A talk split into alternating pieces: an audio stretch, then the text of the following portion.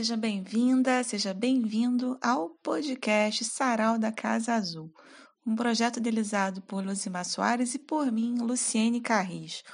Hoje recebemos o professor de História do Brasil Republicano e pesquisador da Universidade do Estado do Rio de Janeiro, Carlos Eduardo Pinto, autor de vários trabalhos acadêmicos e também autor de romances, contos, poemas e que utiliza o nome literário Eduardo Chacon.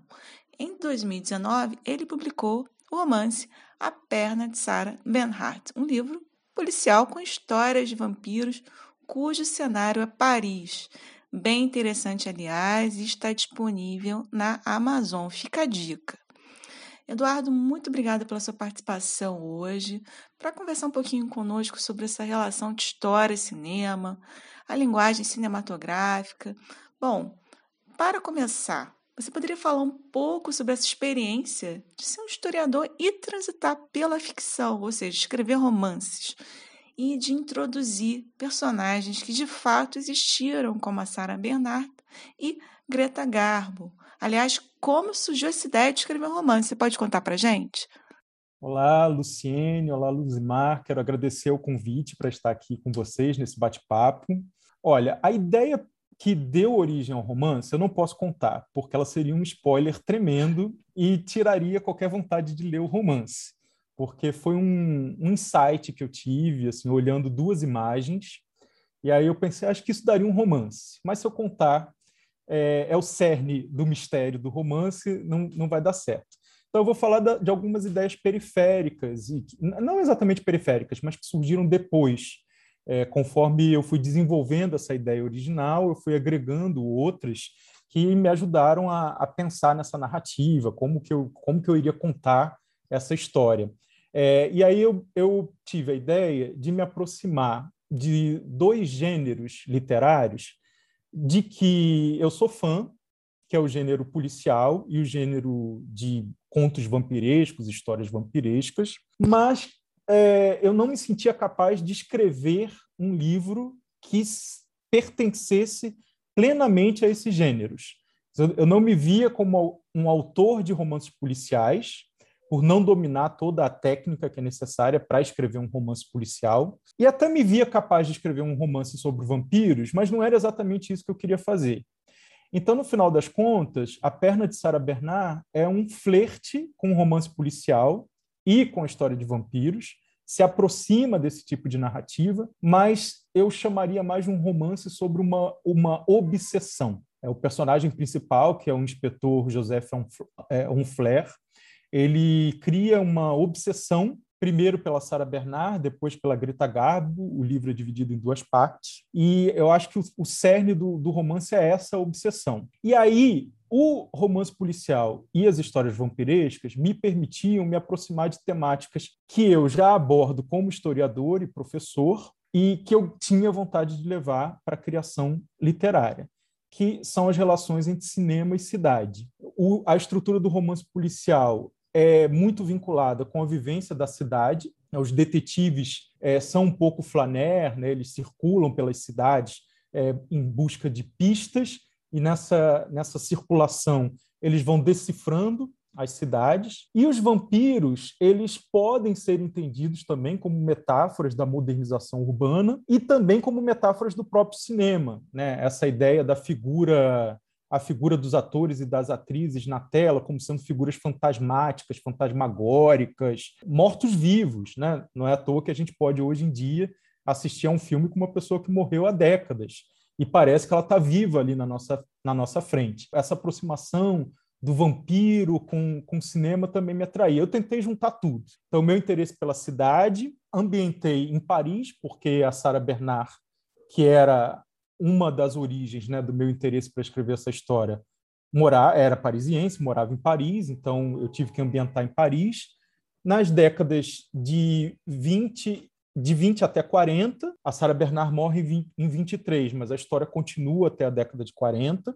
E aí, nessa, nesse processo de criação, eu tentei um equilíbrio entre fidelidade histórica e criação pura, né? uma criação ficcional pura. Em que sentido eu tentei ter fidelidade histórica? Eu pesquisei sobre quem foi Sarah Bernard, eu pesquisei sobre quem foi Greta Garbo, sobre a trajetória dessas duas personagens históricas, incluí outros personagens que circulavam em torno delas no romance, sempre tentando me aproximar ao máximo de quem efetivamente tinham sido essas pessoas, de, do que elas representavam na sociedade, como elas se comportavam. Também pesquisei muito sobre Paris, só para vocês terem uma ideia. Na hora de falar que o personagem pegou o metrô numa determinada estação, eu sempre ia pesquisar para saber se a estação já existia naquela década, naquele ano em que está se passando a, aquele trecho, né? Para eu não falar que a pessoa pegou o, o, trem numa determinada estação, a estação não tinha sido inaugurada ainda. Pesquisei bastante sobre as reformas urbanas de Paris, muitas ruas que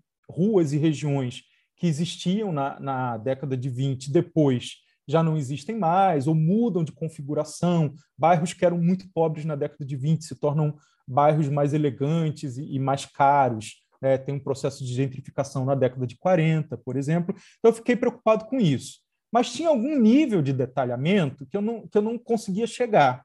Para eu chegar, eu precisaria fazer uma pesquisa histórica mesmo, né, no sentido literal, para conseguir responder. E aí, a esses questionamentos que eu não podia responder, eu inventei.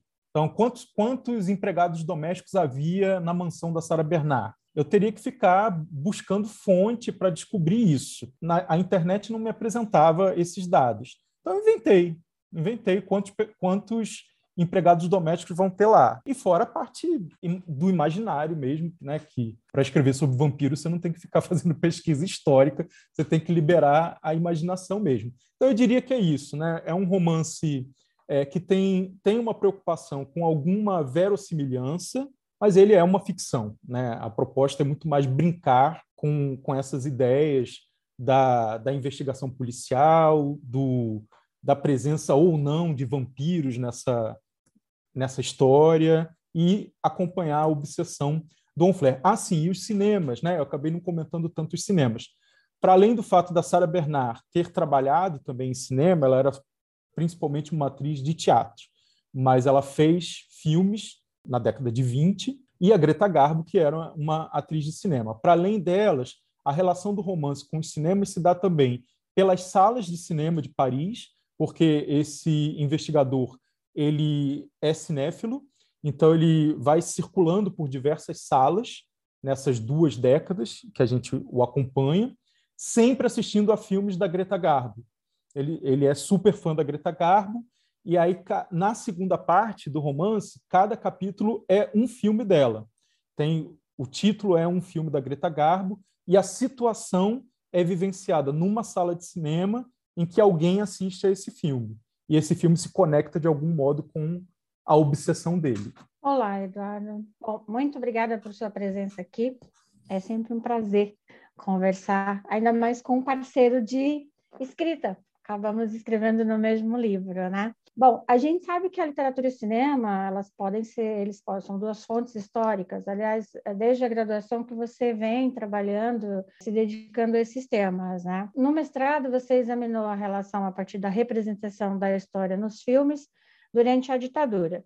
Depois, no, no seu doutorado, você examinou o cinema novo e a modernidade urbana carioca.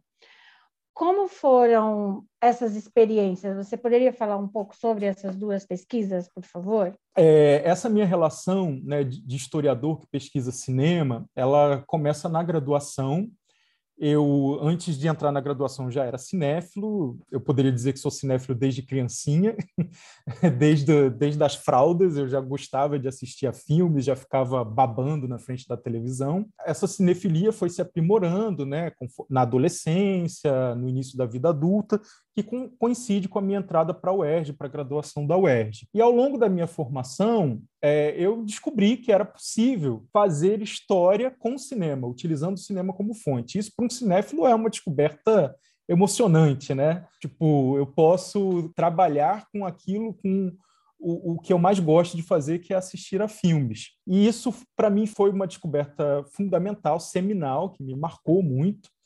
E quando chegou no momento de fazer o, o, a monografia, né, o TCC, eu queria juntar as duas áreas, cinema e história, mas não tinha na UERJ na, na, naquele momento. Eu entrei em 98, isso devia ser 2001 aproximadamente a época que eu estava começando a pensar na monografia, não tinha naquele momento nenhum especialista, nenhuma especialista nas relações entre história e cinema, nem mesmo entre história, história e imagem, de um modo mais geral. E aí tinha esse problema, né? Como conseguir é, alguém para me orientar numa temática que é nova, que ainda era nova na academia, né? não era só na UERJ, ela era na história especificamente. Claro que já havia uma produção de uma história do cinema é, sendo realizada em outras áreas de conhecimento, sobretudo nos estudos de cinema, de comunicação. Mas na história, no Brasil, naquele momento, é, era um momento que, de, de, iniciação dessas temáticas. Como conseguir né, ser orientado? Eu conversei com o professor Marco Morel, que me orientou num projeto de iniciação à docência, que era justamente para trabalhar com imagem. Né? Ele montou um, um projeto de iniciação à docência com pesquisa iconográfica.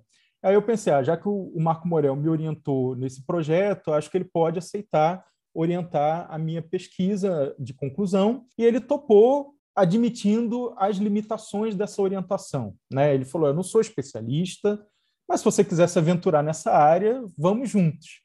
E aí eu escolhi o meu objeto, que eram dois filmes produzidos no mesmo ano, ou seja, no mesmo contexto histórico, mas que tinham perspectivas sobre a história muito, muito diferentes, que eram Independência ou Morte e Os Inconfidentes. São dois filmes que tematizam a história brasileira, produzidos em 1972, ano da celebração do Sesc Centenário da Independência, né, os 150 anos da Independência, e com perspectivas radicalmente opostas sobre a história. Um, que é o Independência ou Morte, tinha uma perspectiva muito ufanista, de louvor da história, dos vultos nacionais, né, uma heroicização do Dom Pedro I, e Os Inconfidentes, do Joaquim Pedro de Andrade, o contrário, né, olhando para a Inconfidência com um olhar muito crítico, associando muito a tortura é, que o Tiradentes sofreu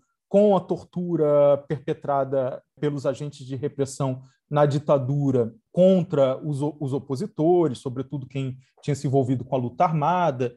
Essa visão muito contrastante que os dois filmes tinham, tendo sido produzidos no mesmo ano, me atraiu. E aí eu fiz uma monografia sobre, sobre esse tema, bem orientado pelo Marco Morel, apesar dessas limitações que ele, que ele colocou no início. Ele é um excelente leitor, então ele poderia não ter a, a base teórica para dialogar comigo, mas ele fez uma leitura muito criteriosa e apresentou né, é, caminhos para melhorar a, as minhas reflexões. Naquele momento, eu ainda estava tateando né, na, na área da, das relações entre história e cinema, então eu fui para alguns textos que eram mais comuns, que circulavam já no ambiente acadêmico, Marc Ferrot, que já era um clássico, né, de, de, referência nessa área no Brasil. Fui um pouco para o cinema também, o Jean-Claude Bernardet tem reflexões sobre as relações entre história e cinema, sobretudo sobre os filmes que tematizam a história, que era o meu ponto de interesse. O Ismael Xavier também é, funcionou como uma referência. Nesse momento já tive contato com um texto da Mônica Cornes, que é um texto de 92, em que ela apresenta o campo das relações entre história e cinema de forma muito didática, muito bem organizada. Então, foram textos que me ajudaram a me encontrar. E aí, quando eu fui tentar o mestrado, né, eu queria me aprofundar nessa, nessa questão que eu me coloquei na monografia, mas queria ter, assim, se não um orientador ou uma orientadora, pelo menos um programa que me permitisse circular mais na história cultural, que, que me permitisse é, explorar um pouco mais a, a história cultural. Então, eu tentei um mestrado na PUC, que é quer dizer, um programa de pós-graduação especializado em História Cultural, e fui orientado pelo Edmilson, que já tinha sido meu professor na, na graduação, na UERJ, e que topou me orientar. E o Edmilson é... Eu sei que vocês conhecem o Edmilson, né? Ele é aquela figura ultra criativa é, e que incentiva muito a nossa criação. Né? Foi uma, uma orientação muito livre, assim, do tipo, qualquer loucura que eu pensasse fazer naquele texto, o Edmilson estava batendo palma e falando, vai lá, faz, seja feliz, crie. E eu me empolguei muito com as novas leituras. Aí foi o momento que eu me encontrei com Hayden White, por exemplo, o Robert Rosenstone, que tem uma perspectiva bem diferente do Marco Ferro. E eu fui me empolgando com essa possibilidade de experimentação da linguagem na história em diálogo com os filmes. É, eu queria escrever de um modo que a minha escrita se aproximasse da linguagem cinematográfica dos filmes que eu estava analisando. E que filmes eram esses? Além dos dois que eu já tinha explorado na monografia, que eu levei para a dissertação, ainda acrescentei mais cinco filmes semelhantes ao Os Inconfidentes, que aí eu continuei tendo Independência ou Morte como um filme ufanista, identificado com os valores da ditadura, e acrescentei mais cinco filmes que eh, se coadunavam com a perspectiva do Joaquim Pedro de Andrade, de uma visão eh, crítica à ditadura e de muita experimentação linguística para representar a história. E aí eu queria dialogar com essa representação linguística, fazendo também uma dissertação que fosse experimental. Na época, eu me divertia beça e achava que tinha sido muito bem sucedido. Um ano depois, eu fui reler a dissertação, eu fiquei com uma vergonha. E aí você acha que você está arrasando. Aí você vai ler no dia seguinte, você fica assim, caramba, o que, que é isso que eu fiz? Foi mais ou menos assim. Eu acho que eu estava inebriado por aquelas leituras, empolgadíssimo com a possibilidade de experimentar tinha um orientador que me incentivava a experimentar, e eu não estou reclamando disso. Se o Edmilson não tivesse me apoiado na experimentação, acho que eu teria tido um mestrado triste. Então, gostei muito dele ter apoiado. Mas quando eu reli a dissertação, eu fiquei assim, gente, que doideira é essa? Como é que as pessoas vão me entender? O que, que é isso? O que, que, que, eu fiz? Aí, qual foi o meu processo? Eu comecei a escrever artigos em que eu corrigia a minha perspectiva. Tipo, então a dissertação está lá, a experimentação está lá, é um retrato daquele, daquele meu momento na minha trajetória, mas os artigos que derivaram da dissertação são artigos mais bem comportados, em termos de linguagem, de organização do raciocínio e tal. Então, eu, gosto da dissertação, né? eu gosto dos resultados que eu atingi com ela, mas a experimentação acho que valeu como experiência, mas acho que foi um pouco radical, assim, em termos de conseguir manter a comunicabilidade com as pessoas. Bom, e aí, quando eu terminei o mestrado, né, quando eu defendi a dissertação, eu achei que eu tinha esgotado o meu interesse por esse objeto. É, não a relação entre história e cinema, mas esse objeto especificamente dos filmes de representação histórica. Depois eu, eu vim a retomar a temática com outra perspectiva, consegui é, reacender o meu interesse, mas naquele momento, ali no final da, da, do mestrado, eu queria explorar alguma outra coisa. E aí eu juntei, agreguei né, um outro interesse meu, que era a história do Rio de Janeiro. Novamente, minha relação com Edmilson, né? tendo sido aluno do Edmilson na UERJ, tendo as aulas de Rio de Janeiro com ele, acho que é impossível não se apaixonar por história do Rio de Janeiro. E eu, desde então, desde aquelas aulas na graduação, eu tinha muita vontade de pesquisar Rio de Janeiro, de explorar um pouco mais. Aí eu pensei, vou, vou colocar Rio de Janeiro nessa minha conexão entre história e cinema. E aí pensei num projeto que fosse sobre a representação do Rio de Janeiro pelo cinema brasileiro. É, de novo, a minha empolgação, acho que eu, eu estava numa fase da vida que, que a empolgação dava o tom. Eu fiz um projeto, gente, o primeiro projeto que eu fiz era ele abarcava aproximadamente 20 anos, duas décadas, com 20 e poucos filmes.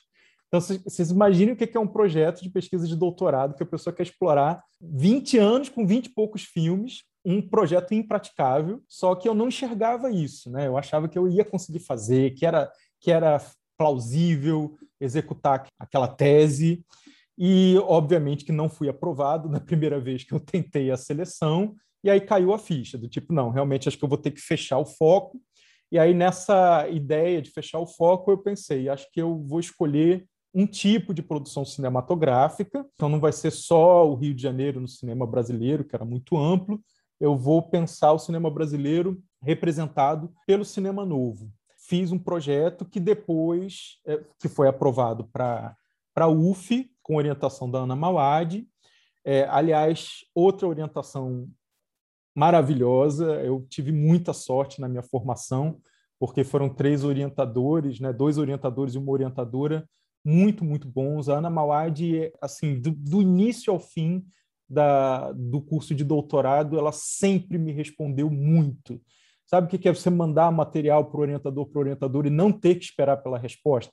Assim, vinha dois dias depois já vinha uma resposta, um texto totalmente comentado, uma interlocução muito boa que eu consegui estabelecer com ela. E ao longo da criação da tese, a Ana me fez perceber que talvez o que eu estivesse pesquisando não fosse somente o cinema novo, como eu queria originalmente, estava lá no projeto, mas fosse o cinema moderno brasileiro.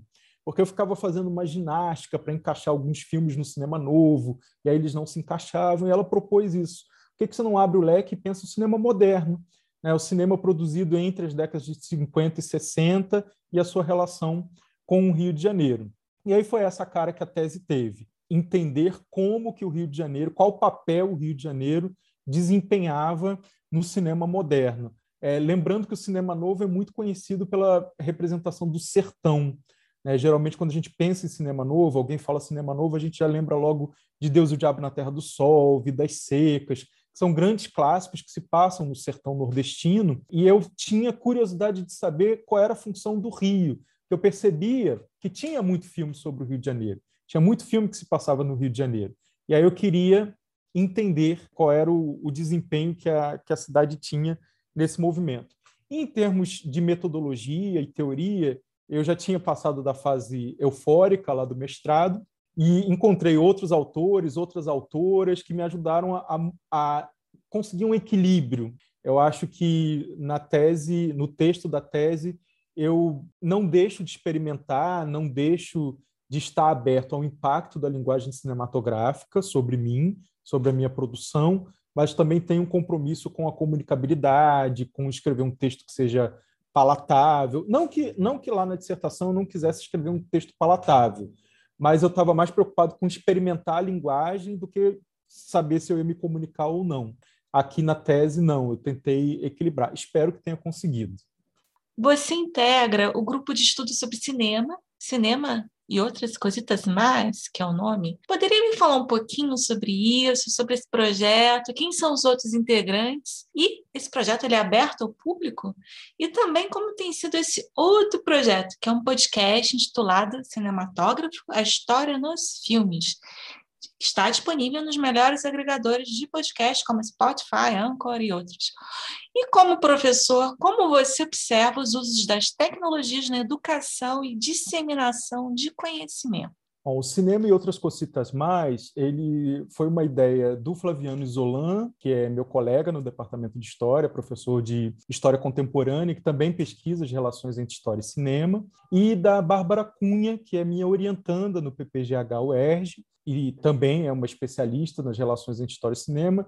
Os dois tiveram a ideia de criar um grupo de estudos que eles queriam que fosse presencial, né? era, era uma ideia para um grupo de estudos presencial, mas veio a pandemia e tudo mudou e as perspectivas mudaram e eles pensaram por que não fazer já já começar né, fazendo encontros virtuais. Me convidaram, eu falei para eles, olha, eu estou num, num, momento de vida em que eu sou obrigado a dizer não para tudo, porque eu não tenho mais tempo para fazer nada. Mas vocês chegam com uma proposta tão tentadora quanto essa, né, um grupo de estudos é, sobre cinema na UERJ, eu vou ter que dizer sim. Aí acabei não resistindo, disse sim. Também entraram no projeto o Eduardo Ferraz, nosso colega também lá de departamento e meu colega no PPGH, e o, o Pedro Torres, é, que foi mestrando no PPGH, agora está trilhando outros caminhos, outro, outro programa. A qual é a proposta né, do cinema e outras cositas mais? É partir do filme como produção de conhecimento. A gente, na hora que estava refletindo sobre qual era a cara que o grupo teria, se a gente iria escolher textos para debater, textos e filmes, como é que, como é que funcionaria isso, a gente optou pelo, pelo filme. Então, o filme é o que dá início à nossa conversa. A gente combina previamente qual vai ser o filme, quem vai ficar responsável por conduzir o debate, divulga. É, depois eu vou dar os, os arrobas todos direitinhos, para vocês poderem seguir a gente. Divulga quem tiver interesse, qualquer pessoa, qualquer pessoa que tiver interesse em participar do debate, é, se inscreve e assiste ao filme previamente e chega lá com as ideias. A proposta é justamente ficar fazendo essa troca de ideias, né? De é, eu apresentar minha perspectiva e essa perspectiva está em contraste com a perspectiva de outra pessoa. Tem sido uma experiência muito boa porque a gente consegue perceber é, o quanto é possível ter interpretações muito diferentes sobre os filmes e como o olhar do outro, da outra pessoa, alimenta o meu olhar também. Geralmente a gente termina as sessões tendo a impressão de que assistiu ao filme de novo, por, por conta dos outros olhares né, que a gente tem. Funciona dessa maneira, né? é aberto, não, não tem que ter um vínculo constante. Então, você viu lá a propaganda do filme X, se interessou pelo filme X, você pode participar desse debate, não precisa voltar, se não quiser ou se não puder. Né? A inscrição é por debate, por filme, e está aberto. É só acompanhar a divulgação no Instagram e preencher uma ficha. A ficha tem mais a função de é, recolher os dados para fazer o certificado de participação do que como uma interposição ao ingresso na sala virtual e tal é mais uma garantia de que a gente vai ter todos os dados para produzir o certificado. O cinematógrafo foi uma ideia do Wallace Andrioli, meu colega lá no, no programa de pós-graduação da UF, né, foi meu colega. Eu estava fazendo o doutorado, ele estava fazendo o mestrado, né, e depois ele passou para o doutorado lá também. Como ele já ele pesquisava as relações entre história e cinema, a gente se aproximou, se, se encontrando nos seminários da vida, nos simpósios da vida, e aí um dia ele me convidou para fazer um podcast sobre as relações entre história e cinema. E a proposta seria é, entrevistar colegas que pesquisam essa mesma temática. Os colegas ou as colegas escolheriam um filme histórico, um filme de representação histórica, e nós debateríamos no segundo momento. Eu adorei o projeto, achei muito legal. O Wallace teve a ideia de incorporar o Gabriel Marinho, que também tinha sido nosso colega lá na UF, então, formamos esse trio, começamos o projeto no início desse ano, em janeiro de 2021. A proposta da gente trocar ideias né, com os colegas que pesquisam a mesma temática é, é muito boa, assim, funciona bem, e de debater, né? porque o debate, debater sobre o filme, porque o debate ele acaba funcionando como um desafio, porque como são os colegas que escolhem o filme, eu não sei que filme vai ser escolhido, pode ser um filme que eu nunca tenha assistido antes, sobre o qual eu nunca tenha pensado, tema é, que eu não domine. Então é sempre um, um desafio, né? Parar para assistir aquela obra e refletir uh, sobre ela. Bom, o Wallace Andrioli saiu do projeto, não estava conseguindo dar conta, administrar todos os projetos com, com os quais ele estava comprometido ele saiu do projeto e aí nós convidamos a Juliana Muilaert. E agora o time é formado por mim, Gabriel e Juliana. Eu sou muito favorável à utilização da tecnologia na educação no sentido bem amplo, né? Eu acho que tanto a tecnologia na sala de aula é muito bem-vinda, qualquer tecnologia que seja, desde que ela sirva a um propósito pedagógico, né? Não é tecnologia pela tecnologia, não adianta você ter uma sala high-tech, uma sala de aula high-tech cheia é, de, de possibilidades, mas você utilizar aquilo só por pirotecnia, para fazer bonito e não ter efetivamente um projeto de ensino, né? um projeto de ensino e de aprendizagem. E também sou muito favorável à utilização da tecnologia fora da sala de aula também, fazendo do mundo uma sala de aula, propondo discussões, debates, conversas, é, no meu caso, sobre história, já que sou especialista em história, né, aberto para um público em geral. É, aliás, essa é uma preocupação do cinema e outras cocitas e do cinematógrafo, é que as pessoas que chegam até esses projetos não necessariamente tenham que ser formadas em história ou tenham que estar se formando em história. É, qualquer pessoa interessada em cinema, interessada em história, que queira participar dos encontros do cinema e outras cocitas, ou que queira ouvir os episódios do cinematógrafo, é, vai ser muito bem-vinda, porque a nossa proposta é justamente estabelecer um diálogo. Nessa relação de diálogo com a maior quantidade possível de pessoas, a gente tenta manter um equilíbrio entre uh, um debate que é produzido na academia e um, um, reflexões, trocas, né, ideias, é que não necessariamente tem que ter um linguajar acadêmico. Bom, então a gente quer manter esse equilíbrio né, de, um, de uma conversa que está baseada numa produção acadêmica, até porque a gente convida pessoas que, que têm uma inserção na academia, que pesquisam as relações entre história e cinema, e a proposta é fazer essa divulgação, mas, por outro lado, a gente também não quer falar academicês, né? a gente não quer ficar falando para os iniciados, para as iniciadas, ficar fechado naquele núcleo, mas também não quer cair numa linguagem que se aproximaria de, de uma linguagem infantiloide, sabe, meio bobona, porque a gente acha que divulgação não tem a ver com isso, né? É, falar como se você estivesse falando com uma criança. Também aqui, tô, de repente, estou sendo injusto com as crianças, porque a gente sabe que as crianças não, não merecem esse tipo de linguagem, né? Mas a gente, por outro lado, a gente percebe que muitas vezes os produtos voltados para as crianças acabam caindo num, num tom que é meio imbecil e eu, a, a gente acha que muitas vezes os projetos caem nesse tom também, nos projetos que querem é, divulgar o conhecimento científico, a produção acadêmica, eles caem nesse tom. A gente tenta o equilíbrio né, entre um debate acadêmico e uma linguagem acessível. E tem um, um, outro podcast de que eu faço parte também, que é o cinemetílico, tudo junto, é uma palavra só, cinemetílico, é, que é um encontro de dois casais, eu e meu esposo, e um casal de amigos que mora em Portugal, que, que são brasileiros, mas que foram morar em Portugal, em que a gente senta numa, em torno de uma mesa virtual, numa mesa de bar virtual, para beber e falar sobre cinema. Por isso, cinema etílico, essa é a proposta. Então, a ideia era ter encontros quinzenais entre dois casais que são muito amigos, muito próximos, que estavam distanciados é, por conta da mudança de um deles para outro país, mantendo esse ritual né, de assistir a filmes, depois sentar em torno da mesa de bar para trocar ideias. Então, essa é a proposta do cinema etílico. Inicialmente, a gente queria que fosse totalmente mesa de bar. A ideia era essa, vamos fazer uma coisa bem mesa de bar. Então todo mundo fala besteira que quiser, todo mundo fala bobagem que quiser, como se efetivamente a gente estivesse numa mesa de bar.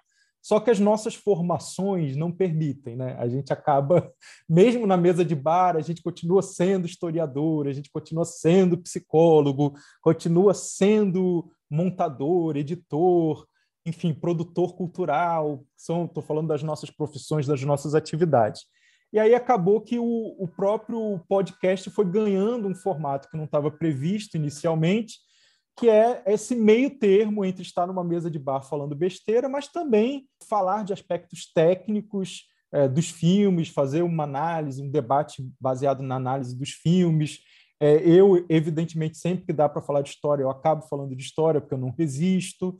Então, é, é embora não seja um podcast voltado especificamente para quem tem interesse nas relações entre história e cinema, também vai ter um pouco disso lá, né? E é um podcast indicado para quem tem interesse em cinema, porque a gente sempre acaba esmiuçando o filme, fazendo análise de fotografia, de música, de direção de arte e por aí vai. Né? Então, a, quem gosta de cinema seja bem-vindo ao Cinema Etílico também. Poxa, que legal, Eduardo. Muito bom te ouvir falar sobre história e cinema. Enfim, são duas coisas que eu adoro também. Bom, a gente precisa finalizar a nossa conversa, né? Para isso, você poderia dar uma dica para um jovem estudante de história que tem interesse nessa relação entre história e cinema, Pode falar sobre algumas leituras, filmes, nessas duas vertentes entre cinema e história, e como que a gente pode te encontrar nas redes? Falou que daria os arrobas aí, então, por favor. E muito obrigada pela sua participação, é uma, é uma honra ter você aqui, enfim, muito obrigada. Bom, agradeço mais uma vez pelo convite. É uma pena que esteja chegando ao fim essa conversa. Tá tão, para mim, está sendo ótimo. Uma dica que eu daria para quem está começando, está na graduação, se interessando por essa área, é entender que a aproximação que a história faz do cinema precisa levar em consideração o que é a linguagem cinematográfica, porque eu acho que muitas vezes um erro muito comum é, de graduandos que vão se aventurar nessa área é assistir ao filme e, e depois narrar o filme, a história que o filme conta, e fazer dessa narração o objeto do, do estudo. Né? Então, o filme trata disso, disso, disso, disso, disso, daquilo outro. Mas como ele trata? Porque essa é a riqueza do cinema. Como ele trata? Como você chegou, como ele te apresentou essa história? Quais foram os movimentos de câmera? Que tipo de iluminação? O filme é acelerado? Ele é lento? É, ele é escuro? Ele é claro? Ele é ele tenta ter algum nível de se ele for um filme histórico, por exemplo, ele tenta ter algum nível de fidelidade à representação do passado. Ele tenta reproduzir o passado tal como ele era, ou tal como a equipe imagina que o passado era. Ele não liga para isso, ele coloca, por exemplo, um All-Star no meio da, das roupas da Maria Antonieta no século XVIII, para falar aqui de um exemplo clássico né, da Sofia Coppola, que fez isso justamente para mostrar, olha, isso aqui não é a corte da Maria Antonieta, a proposta não é reproduzir ipsilíteres o que era essa corte, a gente está falando com pessoas que vivem no século XXI sobre o século XVIII. Então, esse tipo de questionamento eu acho que é basal. Mesmo que você não seja um expert, uma expert em linguagem cinematográfica, tentar ficar atenta, atento a, a esses detalhes da, da, criação cinematográfica, da linguagem, ler a respeito disso, tentar entender um pouco melhor como se produz um filme, quais são os elementos que, que contam né, para a criação, para o resultado do, daquilo que você está assistindo. Porque senão você fica com uma narração é, muito linear e que não leva em consideração a principal riqueza da fonte que você escolheu trabalhar, que é a linguagem audiovisual. Né? Se você reduz a só uma história que foi contada, tem que, ser, tem que se preocupar também com como ela foi contada. E aí eu penso em algumas dicas. Olha, tem uma produção muito forte na, nos programas de história, nos programas de pós-graduação em história. Atualmente, o campo das relações em história e cinema cresceu bastante tem muitos professores e professoras inseridos nas universidades pesquisando isso. Então, a quantidade de leituras é, é muito grande. Assim. Então, para você dar conta né, do campo, precisaria de muita leitura. E é claro que aqui eu não vou indicar tudo, não tem como eu indicar tudo, mas eu queria chamar a atenção para isso, né, de que é um campo que cresceu, que está fortalecido no Brasil. Né? A produção acadêmica no Brasil está muito fortalecida e que vale a pena explorar essa, essa produção, vale a pena conhecer os professores e as professoras, os pesquisadores e as pesquisadoras é, que estão se debruçando sobre essa temática. Eu vou indicar um clássico, que é o Marc Ferro, Cinema História. Eu mesmo não referencio muito o Ferro nos meus trabalhos. Eu não me identifico com a proposta mas isso não significa que eu a considere uma proposta ruim ou que ela não deva ser conhecida. Então, eu acho que é um, um bom caminho né, ler Marc Ferro com essa coletânea de textos, batizada de Cinema e História, mas, em contraponto, eu indicaria uma coletânea que é História e Cinema, organizada pela Maria Helena Capelato, Eduardo Moretim, Marcos Napolitano e Elias Tomé Saliba, em que tem um texto do Eduardo Moretim que se chama O Cinema como Fonte Histórica na Obra do Marco Ferro. Eu proporia essa dobradinha. Ler o Marco Ferro, mas também ler o Eduardo Moretim comentando o Marco Ferro, porque ele faz críticas muito bem-vindas às propostas do Marco Ferro. Então você lê o clássico, mas também já lê o comentário sobre o clássico. Indicaria também a História nos Filmes, Os Filmes na História, do Robert Rosenstone, que é uma proposta bem diferente da do Marco Ferro. Então, acho que é legal ter contato com esses extremos, ou escolher os extremos, ou decidir que você não quer ficar nem no lado nem no outro e descobrir alguma coisa que esteja no meio do caminho.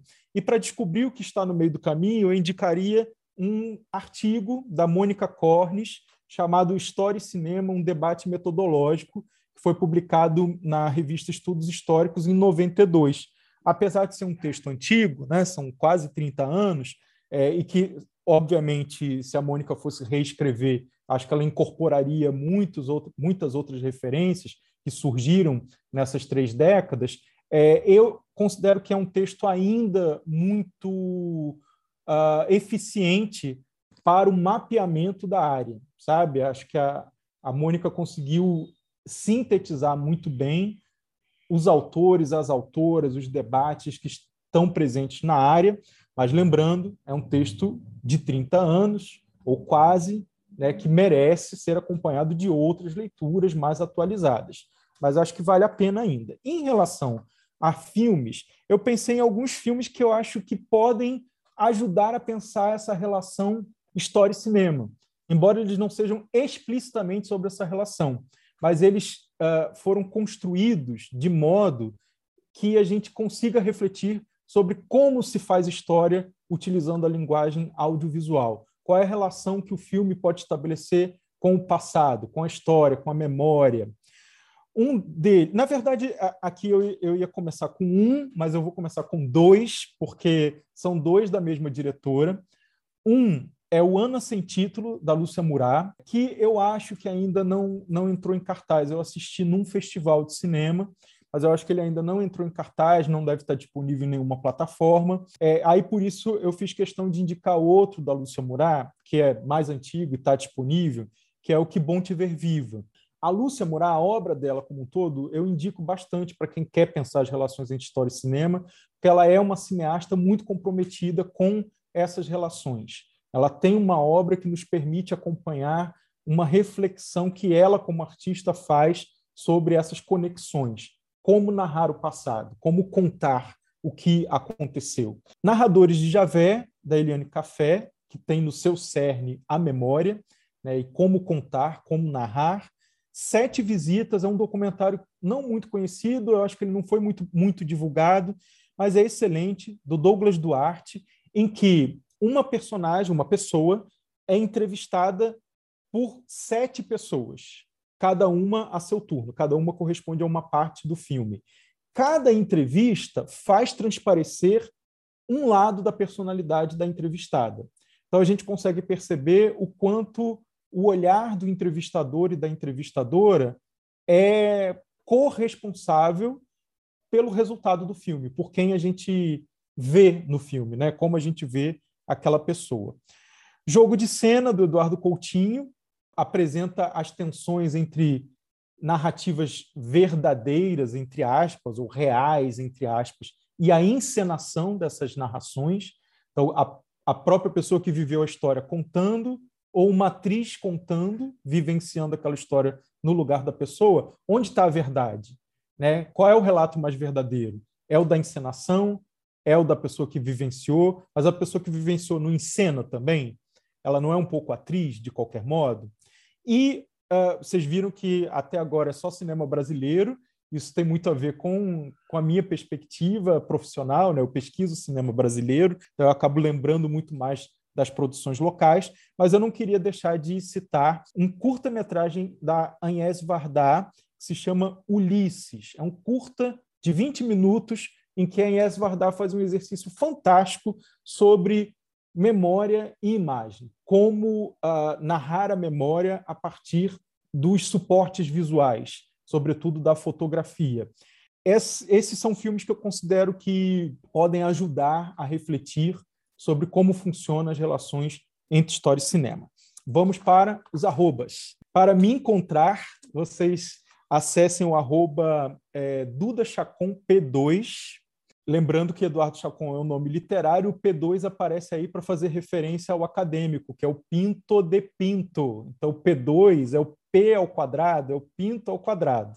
Então, Duda Chacon P2 é o meu perfil no Instagram, é um perfil é, profissional, em que eu dou dicas de livros, faço campanhas para é, ajuda a divulgar eventos acadêmicos, faço algumas reflexões sobre as relações entre história e cinema, é, divulgo é, essas outras atividades né, dos, dos podcasts, do grupo de estudos. Falando nele, grupo de estudos, arroba cinema e outras, esse I é um Y, tá? Cinema e outras. Outras escrito em espanhol, sem o U. Então, cinema e outras. O Cinematógrafo Podcast vocês encontram no arroba cinematógrafo PC, e o cinema etílico no arroba cinemetílico, lembrando que é uma palavra só escrita junto, cinemetílico. é isso. Muito obrigado pelo convite mais uma vez. Foi um prazer ter estado aqui nessa tarde conversando com, com vocês duas. Obrigada, Eduardo Chacon. Foi uma conversa Obrigado deliciosa. Espero a gente retomar essa conversa futuramente, né? De repente. Tomara, presencialmente. Especialmente. Presencialmente, etilicamente também pode ser. Opa, bom, bom, importante. Então encerramos mais um episódio do podcast do Sarau da Casa Azul. Eu, Luciene Carris e Luzima Soares agradecemos a sua audiência e aguardamos você no próximo episódio. Até breve!